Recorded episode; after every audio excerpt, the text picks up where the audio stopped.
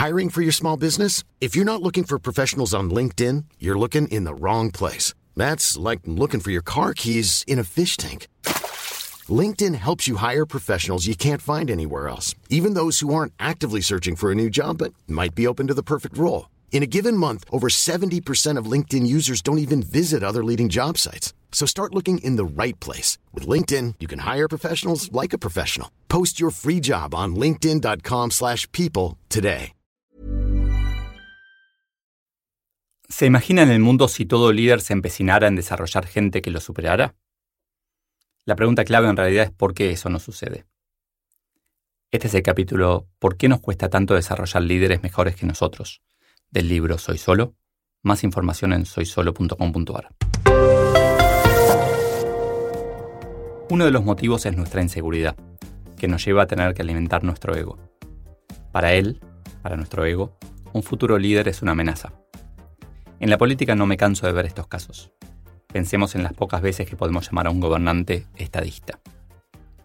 Otro motivo es la actitud de héroe, yo mismo la tuve cuando en 2003 estaba convencido de poder resolver los problemas en Brasil, o cuando salía a la calle a tratar de ayudar a gente que lo necesitaba. También influye el miedo de delegar. Delegar implica aceptar formas distintas de hacer las cosas y, muchas veces, de nuevo el ego, no estamos dispuestos. Pero hay que tener en cuenta que el mayor aprendizaje, dicen que el 70%, se da en acción y no en el aula. De alguna manera, como líderes, cuanto menos hacemos, más hacemos. Y el cuarto, que cruza a todos, es el cortoplacismo. Dos casos comunes son aceptar exigencias de resultados inmediatos y no ser fiel a nuestra escala de valores por miedo. Pero ¿cómo se resuelve esto? Yo siento que en todos los logros futuros de los líderes que formé va a haber algo mío. Es como un esquema piramidal, en donde recibo un poco de lo bueno que generan. Mi legado, lo mismo que con mis hijos, va a perdurar más allá de mí. Línea sucesoria. Urgente. El primero de mayo es el plazo límite para el planeamiento de la sucesión.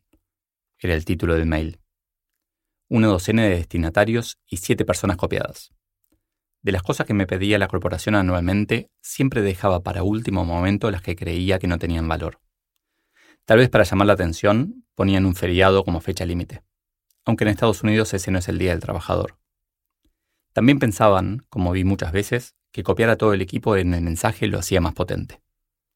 Era un formulario en donde yo debía detallar, en una matriz, la performance de cada miembro de mi equipo y mi opinión de su potencial.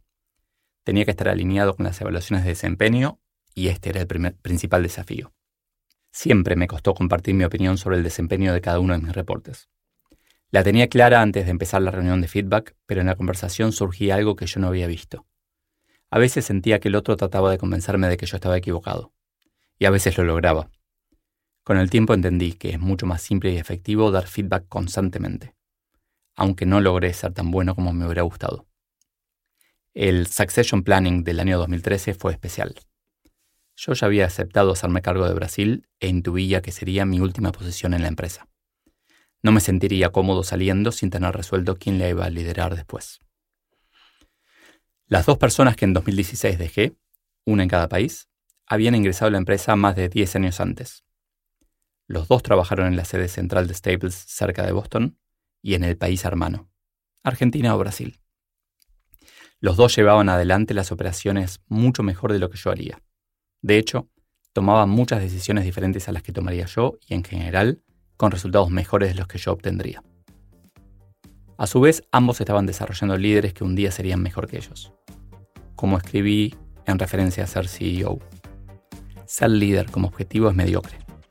El desafío es liderar para hacer del mundo un mundo mejor.